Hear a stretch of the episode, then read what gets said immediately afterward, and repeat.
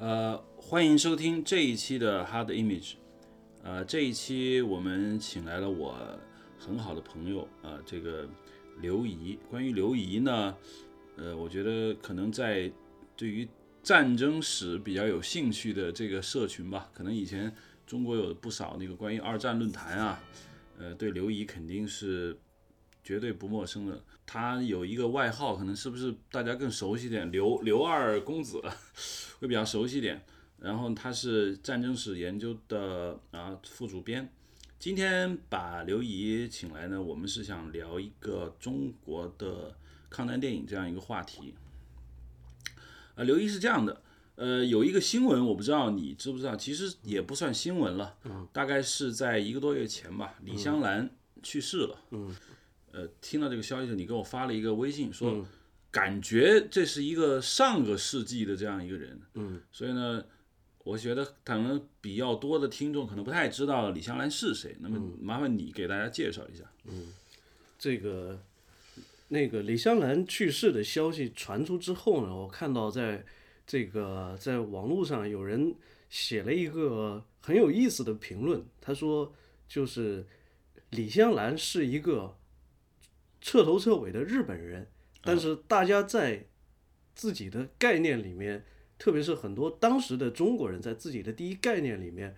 认为他是一个中国人，并且迄今为止所记得的是他的中文名字。而川岛芳子是一个从头到尾都是中国人，但是大家记住的却是他的一个 这个日语名字。对对对，这个这其实就是当时应该说，就是说在中国东北或者称之为这个满洲吧，就是在一个特殊的地域下。又是在一个一九三零年代这样特殊的就是历史背景之下，就产生的这种人物。一方面是因为李香兰自己身上确实这个，比如她出生在中国，然后他的这个因为父亲和其他人的这些关系跟当时的这个中国有很深的交集。另一方面就是因为他自己本身成为了所谓的这个。满洲映画会社的这历史的一部分，并且在满映拍摄的这些跟中国有关的电影当中出演了主角，而被当时的中国人所广泛的知晓，所以就大家在心理当中对李香兰的这个国籍身份产生了一种模糊化的倾向，就认为他是一个中国人。其实他是一个正经的日本人，只是说是一个出生在中国的日本人，但是他的父母啊都是日本人。他。因为我上一次我去这个日本的时候，我在那个富士山底下看到一个公墓，嗯，上面写着就好多人那个公墓上写的就是满洲拓荒团，嗯，团员，嗯，埋藏在那儿。那李香兰的父母难道说是当时在移民到中国东北地区的日本人？嗯，对，是的。但是就说，当然他的父母就不是像所谓的开拓开拓团那样，开拓团一定程度上是为了解决，就是说。把日本过剩的农民移民到中国东北去开拓土地，他的父母主要是他的父亲是从事商业活动的啊。那么李香兰是不是跟中国人比较熟悉的川岛芳子大概处于同一个时代的这样一个人？呃，事实上他们两个应该说是就是说有交集，甚至于他们俩在生活当中是相当不错的朋友。我记得曾经在 NHK 还是谁拍的一个。就是说，关于李香兰，呃，一个关于川岛芳子的迷你剧里面，嗯，这个还有这个李香兰出镜，啊，呃，说了半天呢，可能简单来说，李香兰是在上个世纪的三十年代，三四十年代，三四十年代是一个非常有名的一个女演员。那么呢，她演过不少的呃电影。然后呢，她在那个电影里面出现的形象都是中国人，对，并且它有一个中国式的名字，对，嗯，而且这些很有意思的就是这些电影里面的，就是说它的名字的类型也很单一，有时候叫李香雪，有时候叫李芳梅，就是听起来就是 我就好像就是是比着他这个演员的形象给他造了一个名字一样，对。那么听到李香兰这三个字呢，我觉得很多可能对电影比较有兴趣的人，马上会把那个思绪回到上个世纪那个那个时代。呃，我其实我开始知道李香兰的时候，我其实总是觉得好像她跟夜夜来香有关系吗？有有有，是吗？有，对，嗯，就是这首歌，我记不不记得是不是他原创了原唱了，但是他应该是。就说最早唱这首歌的几个人之一，或者说是是他把这首歌唱唱红了。对呃因为好像周星驰那个电影里面有国产零零七里面有这首歌。对呃，说到李香兰呢，就不得不提到一个，就是叫满洲映画协会对这么一个地方。对，当时叫满映。满映，呃，现在的长春电影制片厂对就是满映过来的。对呃，满洲映画协会呢，之所以说这个话题，是因为应该说李香兰的绝大部分电影，或者说早期的电影，全是满印拍的，是吗？对对呃，李香兰在满印拍的那个电影呢，大家可以在这个维基百科上去搜索。一会儿我们也会在这个节目播出之后呢，我们在那个提纲里面会大家把这个李香兰的贴上。说到这个满洲映画协会，让我想起一个电影，就是《末代皇帝》。嗯对对末代皇帝》里面有一句台词说：“呃，干破干伯正言，嗯，是满洲人最害怕的人。其实就是说，在整个满洲，嗯，呃，可能他的权势就特别大。嗯，我一直没搞懂为什么满洲印画协会在东北的实力会这么大呢？呃，因为甘博正言其实是他在日本就是一个。甘博正言在一九三零年代的日本就是一个非常不受欢迎的人物。他为什么会跑到满洲去呢？其实我们我们当时就固然认为说，这个满洲是日本侵略中国的第一线，其实是应该说是满洲在当时也是日本国内不受欢迎的，就是一部分人的一个流亡地，因为当时有很多日本人就是为了逃避服兵役而逃到满洲去活动了。嗯，而有意思的是，满洲集中了当时日本最左的左派和最右的右派这些人，因为这帮这些人应该说，在一个即使我们说一九三零年代的日本是一个走向军国主义化的国家，但是一般而言，就是政治决策还是要偏理性的，所以就说最极端的这种极端分子在这个社会里是没有立足之地的，所以他们都跑到满洲这种化外之地去了。甘波正言就是这种人物，甘波正言其实。在一九二零年代是小有名气的一个日本的宪兵军官，嗯，他是从陆军士官学校毕业之后当了个宪兵军官。他在日本国内为什么有名呢？就是他干了一件很不人道的事情，就是在一九二三年这个关东大地震之后，就是甘伯正言当时是以这个消灭。在就是趁着地震造成的混乱，在国内抢劫的这些人，这个为名义，就是说在非常混乱的这种地震现场，把他看不顺眼的几个这个日共还有这个左翼的知识分子直接给枪杀了，结果导致他在日本国内是声名狼藉，最后甘博正言就在国内混不下去，他只好逃到满洲来，然后。这个托比于关东军，然后后来就成了满洲国的一个不大不小的人物。我觉得应该说是甘博正言，一定程度上就是那个《末代皇帝》这个片子是把他的就这种能力给夸大化了，就像我们可能中国人概念里的这个戴笠一样。其实戴笠从他的级别和影响力来说，他没有那么大，但是他确实是参与了当时很多的这种。相关事件，包括就是说跟很多的，应该说是这这些人最大的本领就是他跟社会的每一个阶层可能都有就很多的这种交往和了解，就是这样一种情况。满洲硬化协会呢，就简称满印。我记得当时日本在东北地区还有满铁。对，满印实际上是这就是满铁和。满洲国政府各出一半资本，在一九三七年给创办的。啊，关于满满印呢，呃，在这里再简单的介绍一下。一会儿我们要进入这个正题，抗战电影啊。满印现在呢是长春电影制片厂的前身。那么现在你如果有人去那个长春电影制片厂，还依然能看到当时满印留下来那个主楼跟小白楼。嗯。但是我从来没有去过那个长春电影制片厂。嗯。然后那天我在网上搜索了一下这个，就长影厂主楼，然后小白楼，我一看，太简陋了，就你就感觉完全不像说有这么大实力的，因为当时据说满映在成立的是整个亚洲最发最先进的一个电影生产基地，但是看到他现在这个主楼跟小白楼，我觉得那简直是毫不起眼。后来我看了一下那个老照片，其实当时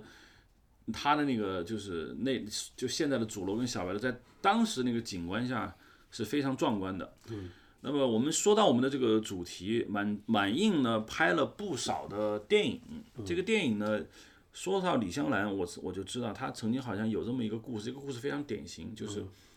一个。中国的少女，嗯，然后呢，因为日本人来到中国，她就很痛恨这些日本人，嗯，然后经过跟某一个日本友人或者日本男青年的接触，嗯，然后呢，她就逐渐的觉得啊，日本人很好，她，然后有一个电影我忘了叫什么名字，就是李香兰要坐火车从东北坐火车去北平，嗯，一路上她就看到了很多很多东西，最后她到了北平之后，她发现啊，就是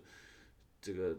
整个东北在是一个充满着祥和啊，或者充满着这种。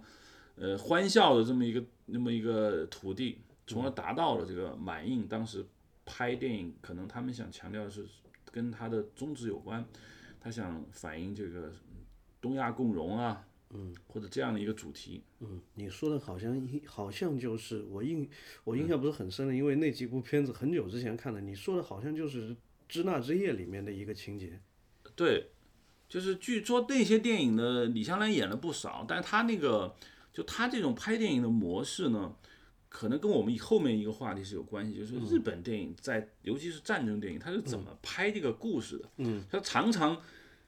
就必然要出现的那几个人物，就是某个莽撞的小伙子，嗯，对，然后有某个纯情的少女，对，由这些小人物他展开一个大的一个历史背景。其实我觉得从满印开始，是他那个创作模式就已经确立了嘛。对。嗯，而且应该说，就是顺便就可以提一句，就是说满印集中了，应该说是他自己一方面培养了，但是一方面又利用了当时应该说是日本正在崛起中的相当一大批的这个 编剧和演员班子。就像我们后来就说，包括还有这个呃非常有名的演员和歌手。都在满映，当时的满映有一席之地，比如非常著名的就是森番久弥，嗯，森番久弥是甘博正彦一手发掘的，他们两个人的关系非常好。而森番久弥之所以会跑到满映去，就是因为他不想服兵役，他从国内偷偷逃出来的。嗯嗯。此外，还有一些后来比较著名的编剧和导演，像这个渡边正邦。就是导《自三四郎》的，那个他是满映有在那儿拍过戏。对，李香兰的三部那个所谓支那三部曲当中，有两部是他导演的。嗯，此外还有像《小国英雄》啊，就是黑泽明那个编剧。对对，小李香兰我忘了，好像是就是那个《支那之夜》，应该就是《小国英雄》做的编剧。哦，这么说其实满映，我不知道满映在建立的时候，那么在日本本土上是不是应也有制片厂？呃，应该是有一些有对，特别是因为就是包括当时已经有了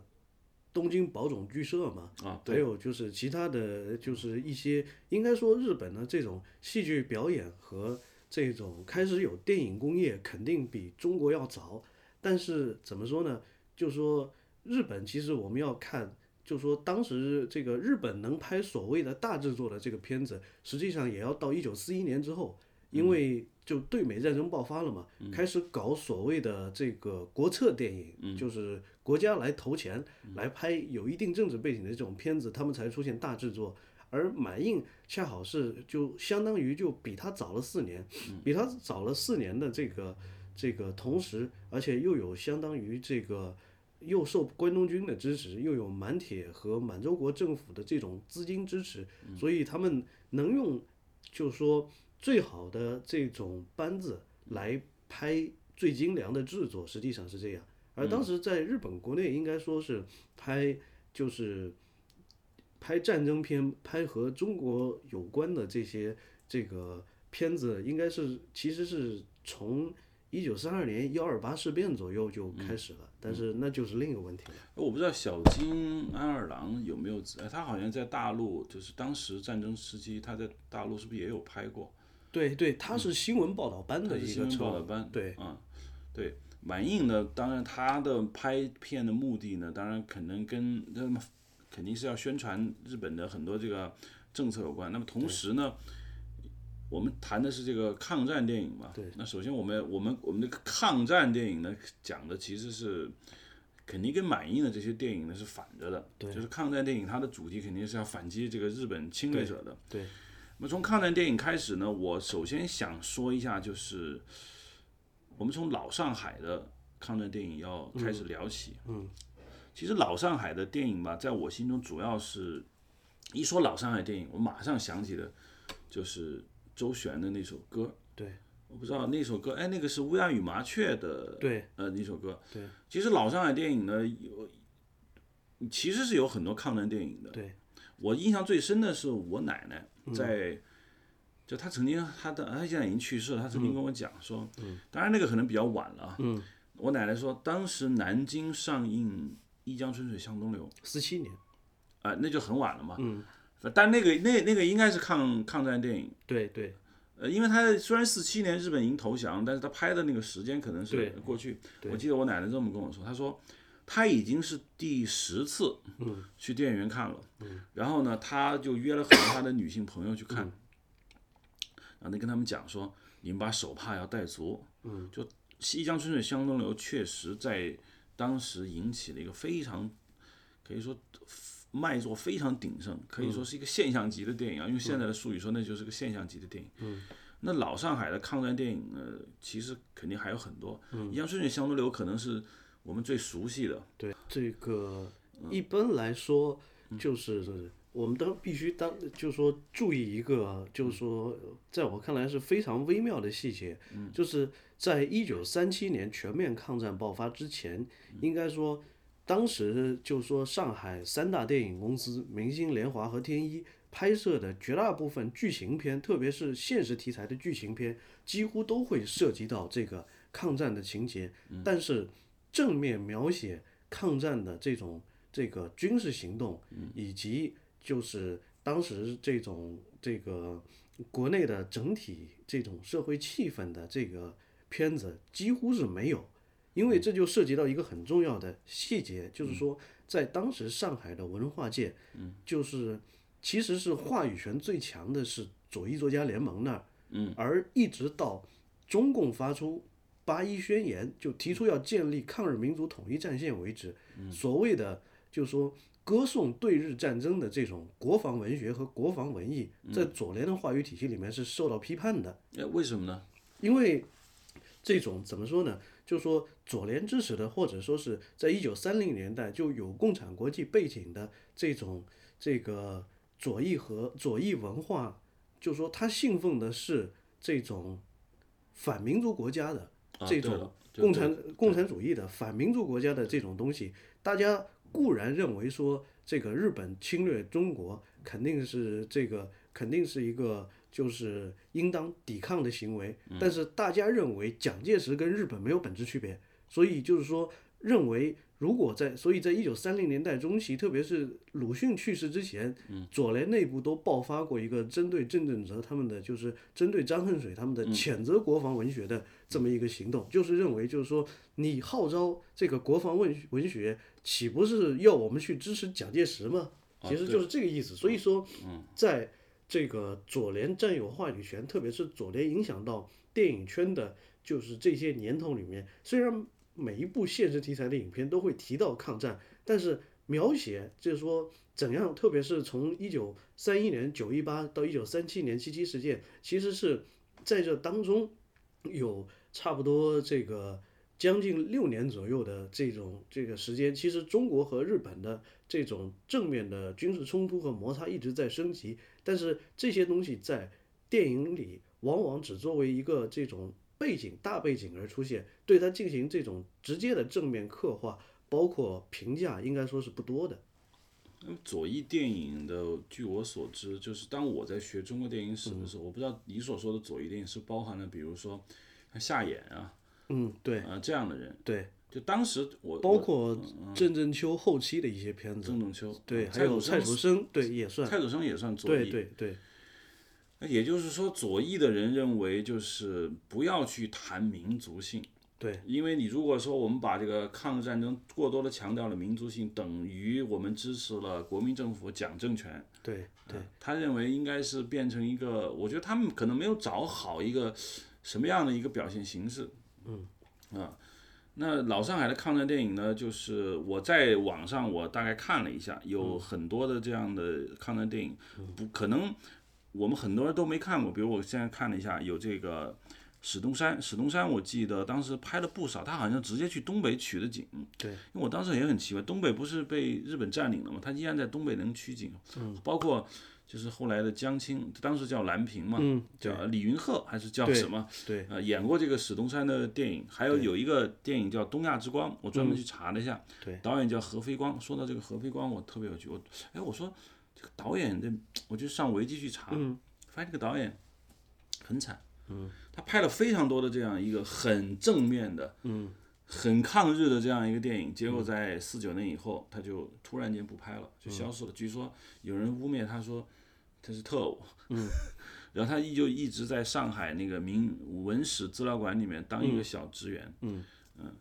包括你看这写了这个有应云卫嘛，塞上风云，这都是我在电影学院上这个中国电影史的时候，嗯，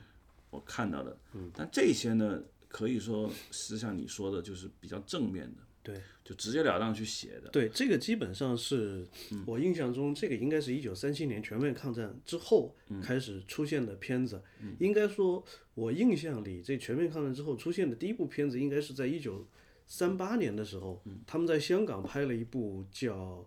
在香港拍了一部《八百壮士》，那是最早一个版本的《八百壮士》。就是不是林青霞那个版本，对对对，那个是这个后来的最早一个版本的《八百壮士》，是一九三八年就拍的。那就隔七七，呃，我想呃八百壮士应该是淞淞沪会战后期，后期就是当时这个事件没发生多久，对这个电影就已经拍了。对对，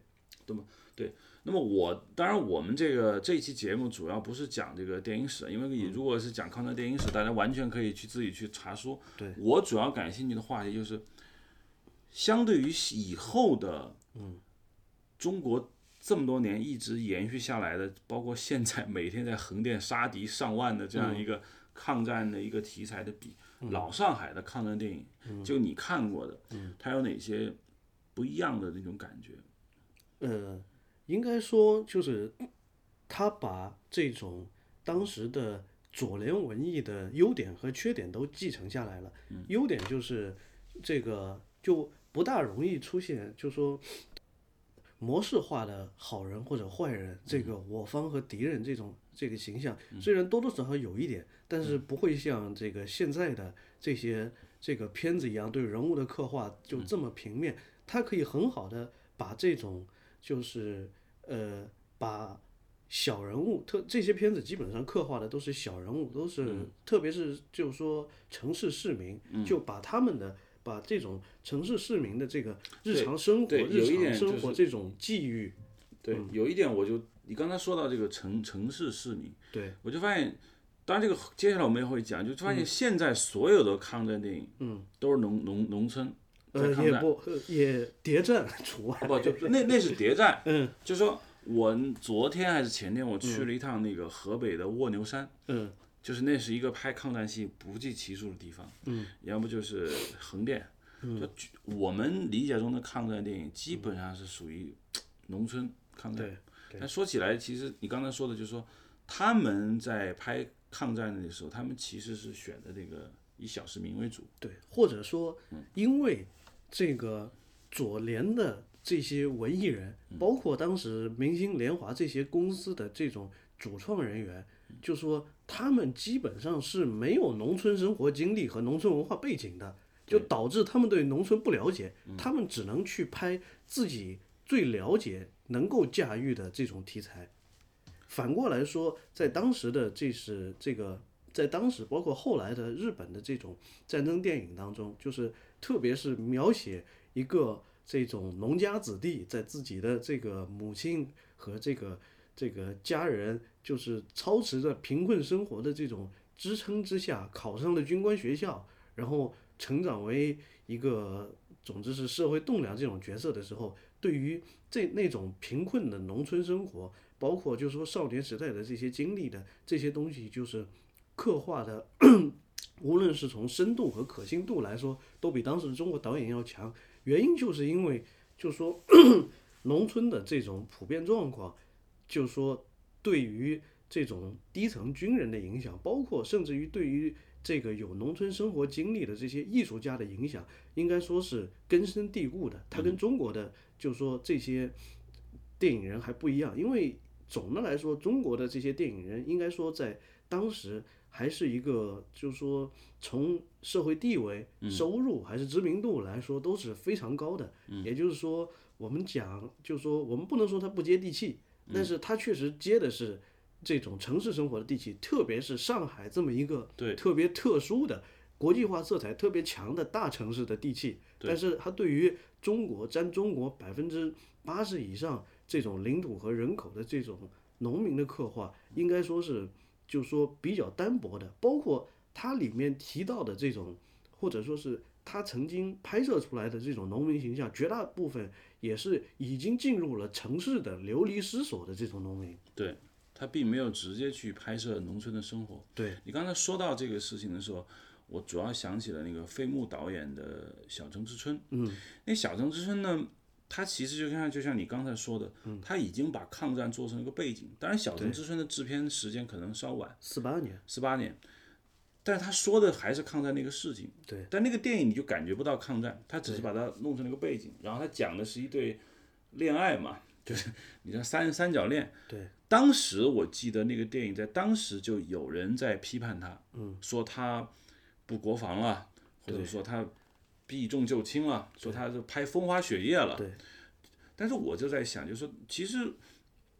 包括《一江春水向东流》，嗯，你仔细分析，虽然他有抗战的这很明显的戏，但他依然讲的还是人的悲欢离合。对，他他走的还是中国传统那个家庭对那条故事主线。对，说到这里，其实还有另一个问题，就是当时的国民政府其实对于拍这种，就是说描写正面抗战的这些东西，就是说至少在三七年以前，总的来说也是比较忌讳的。因为他害怕影响对日关系。对对，所以就说也是比较忌讳的。另外一个就是当时上海全上海这个设备最好，然后这个明星阵容最强的明星公司的这个老板张石川，因为张石川应该说是一个这种我觉得商业商人。对他是一个商业头脑非常好的人。对张石川就认为，就是说你们不要老想着，就是说你们左联为什么后来这种左联的这批人，就是说慢慢的都聚集到联华去了，原因就是张石川觉得你们不要整天想着把电影当成这种这种宣扬你们那种社会观念的这种载体，电影是要给市民看的，要大家觉得好看。对所以张石川在当时就是说搞了很多，就是说在我们今天看来这种很有前瞻性的东西，比如这个张石川拍了《火车红莲寺》系列，拍了十来集，对啊很卖座的。嗯对，拍了张石川是最早把张恨水的小说搬上了这种电影屏幕，然后还拍武侠片，还这种拍很多这种这个志怪和冒险性质的这种片子。原因就是这些东西确实是有票房啊，嗯，很哎，你上次跟我说了一个，就是不知道是明星公司还是联欢公司有一个编剧，好像，呃，后来还是很有才华的一个人，刘难欧。呃，刘大欧，他拍了一个，刘难欧拍了，呃，刘难欧当时那个片子又是一个这个，呃，又是一个非常叫座，但是很不受欢迎的片子。就是这个片子的主题歌非常有名，就是跟这个片名是一样的，就是《永远的微笑》。哦，刘难欧能够在上海这个地方有占有一席之地，本身也是张石川这种张石川这种商业头脑的一种体现。因为刘纳欧其实是一个台湾人，嗯，他是这个他在台湾其实是已经了解到当时日本的流行的这种社会文艺，包括就是说电影技巧的一些东西。后来他从台湾跑到了这种上海，而且他的这种刘纳欧的这种刘纳欧受陀思妥耶夫斯基和托尔斯泰的这种影响比较深，就是说他所关注的其实是类似这俄国在十九世纪末期，就是因为城市化和商业这种高度发展，在城市里面出现了这种这种社会问题和人的精神的扭曲，而这个这个《永远的微笑》这部片子，其实是他根据当时的一些社会新闻，以及他读了托尔斯泰的《复活》，然后他想写一个妓女救赎的故事，然后他就写出了这样一个故事和剧本，嗯。然后这个这个片子拍出来了之后，这个一方面是很叫座，嗯，一方面左联和国民党当局都批判他，都很生气。对，因为左联就是说，呃，这种呃这种呃。这个国内也相当于这种这个大敌当前，水深火热，你 就拍这种，对你你拍情感纠葛这种片子，就很不应景。对对，国民党当局这个也很愤怒，为什么呢？就说意思就是说这个啊，我们的司法机关岂不是就是说这个分不清谁是好人谁是坏人？这个对于好这个好人也滥加刑罚吗？所以当时政府也在报纸上抨击这个片子。但是很有意思的就是，后来张石春在抗战结束之后，在一九四六年左右，他曾经到香港去拍过一阵片子，当时这个。把他的一些剧本和演职员都带到了香港，这些人就留了下来。后来到了八十年代初，肖若元那个时候找到了刘难欧留下的那个萧本，若元啊，一个很有名的一个影人吧。对，肖若元找到了刘难欧留下的这个本子，然后就在他的这个本子的这个基础之上又做了加工，就创作出了后来刘德华跟叶德娴他们主演的那个就是法外情、法内情系列。哦，是这么来的。对，啊，哎呀，这个这个这个就说的就，哎，说起这个明星公司，当时是不是还有一个就是跟他比较，大家可能比较知道，因为我们当时看电影《阮玲玉》的时候，对。我记得有个联华电影公司，对，后来我查了资料，联华电影公司其实不是黎明伟一手创造的，嗯，就是他是跟一个当时著名的一个上海大亨，嗯，联手创造了一个联华电影公司，嗯，那黎明伟。好像我不知道，中国第一部电影《庄子》时期，哎，是张世川的还是黎明伟的？呃，还是他反串了一个庄子的老婆？嗯啊，对可能可能是黎明伟啊，黎明伟这个的可能是对，嗯，就是联明星公司、莲花公司呢，这两个戏，这两个公司，我记得当时拍了有什么新女性啊，对三个摩登女郎啊，对对包括这一些电影，其实也间接的也反映了一些抗战。对。但是由于跟左联的这些抗战的这个风格不一样，我总体说来，我觉得老上海的电影有一个让我特别敬佩的地方，嗯，就他始终他没有堕入到就是很片面、很那个。所以我就是图说解式的所以我就是说，他确实是把这种左联呃左联文艺的这嗯种优点和缺点都继承下来了嘛。而恰恰是因为他没有那种很片面化的，或者说是一边倒的去描写这种去正面描写当时抗日战争的这嗯种种种细节，而是在更突出在社会大背景下的这种人的际遇。包括人的命运，就导致他们当中的，就说，呃，无论是很多故事情节还是表演技巧来好，也来好，就可以超越当时那个时代，到了今天依然能够被我们所接受和吸收。我记得我看这个《乌鸦与麻雀》，嗯，包括呃《十字街头》《马路天使》，甚至是蔡楚生的那个《渔光曲》，对，就我看的时候，我都有一种感觉，就这些电影其实是完全可以在未来你依然可以去看的。对，那么，但是有一些电影就你就我就觉得就可能你就没有这种价值了。对。那么接下来呢，我们我们就要讲一讲这个，因为在以一九四七年上映的这个《一江春水向东流》为最高峰，中国这样所谓老上海电影的最后的绝唱嘛。我跟你说，在那以后，嗯，呃，由于这个四九年，呃，整个中华人民共和国成立以后，嗯，上海电影人大部分人要不就去了香港，要不就停止制片。对，那整个中国的抗战电影史，我们进入到一个新的一个环节，就是大概是呃中华人民共和国的一个抗战电影史。嗯，讲到这个地方呢，我就想回到刚才那个话题，就是说，当时老上海去拍抗战电影的时候，它是一种可以说是故事依然是建构在中国传统家庭的离离乱，嗯，所谓乱世儿女情嘛，嗯，但到了一九四九年以后，嗯，呃，可能十七年电影或许会有一些改观，但是从十七年电影之后，嗯，中国的这个抗战电影就进入到一个非常新的时代，所有人都记得住。you